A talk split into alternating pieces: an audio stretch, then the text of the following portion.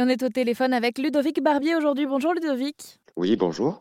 On découvre la cité phocéenne aujourd'hui avec vous. Vous êtes euh, guide à Marseille et vous proposez une visite thématique, un LGB Tour. L'idée, c'est de revenir sur l'histoire de la communauté LGBT dans la ville. Donc, vous saurez nous dire aujourd'hui quels sont les endroits dans lesquels on peut sortir quand on fait partie de cette euh, communauté LGBT Eh bien, euh, on, peut, on, peut, on, peut, en citer plusieurs, effectivement.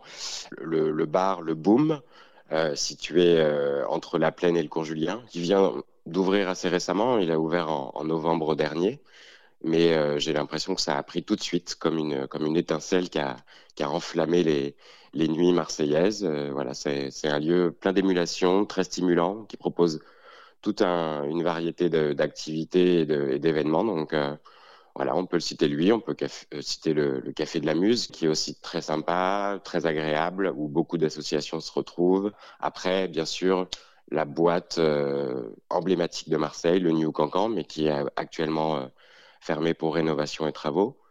Voilà, et puis des nombreux bars, euh, qui soient soit estampillés LGBT ou, ou, gay friendly, comme on dit, comme le bar des 3G, situé rue Saint-Pierre, l'endroit, l'annexe, le trash bar, euh, le pulse. Enfin, il y en a plein en fait. Il y en a vraiment plein.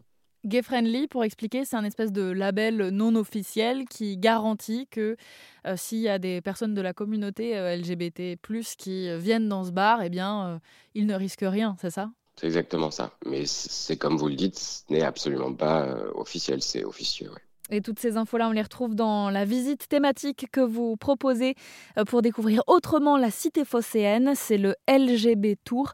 Euh, merci beaucoup, Ludovic Barbier. Je rappelle que vous êtes guide conférencier à Marseille. Merci beaucoup à vous.